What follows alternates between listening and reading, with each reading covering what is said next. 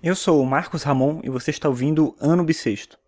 Hoje é segunda, dia 25 de julho de 2016, e esse é o episódio 207 do podcast.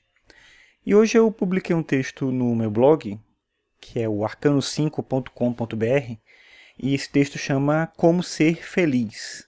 Na verdade, ele é, eu estava vasculhando meus arquivos, que eu fiz uma atualização do computador, aquela atualização do Windows 10, né, que está esses dias do Windows 7 para o 10, eu tinha poucos dias para para fazer, eu fiz esses dias e eu estava organizando os arquivos e eu achei uma imagem que é, ah, enfim, tá lá no texto, né? Uma imagem que é um gráfico pequenininho que fala é, sobre a vida, né? Sobre se a vida é boa ou não, tal. E aí eu, né? Acabei pensando nesse texto a partir dessa imagem.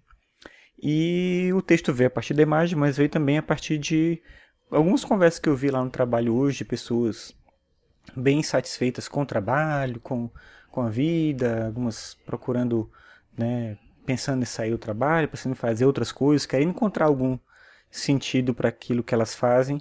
E quando você olha, são pessoas que são bem-sucedidas, são pessoas que conquistaram as coisas no nível profissional, né, que queriam conquistar ali e tudo.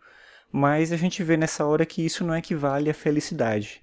Então, tem alguma coisa nessa ideia nossa de felicidade que tem sido substituída, não para todo mundo, claro, nunca dá para generalizar alguma coisa assim, mas para a maior parte das pessoas, eu imagino, né, no mundo ocidental principalmente, a gente tem muito essa ideia de tratar a vida como um empreendimento, como um negócio, assim, algo que tem que dar certo, algo que a gente tem que levar para frente e que às vezes a gente tem que empurrar com a barriga mesmo quando não está funcionando muito bem.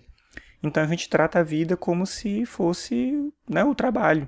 E aí, quando a gente conquista as coisas no campo do trabalho, a gente percebe depois que isso não basta, que a gente não se sente feliz, e aí vem aquele vazio, aquela angústia, aquela falta de compreensão desse processo, né? Poxa, será isso que eu queria e eu conquistei, por que, que eu não estou me sentindo bem?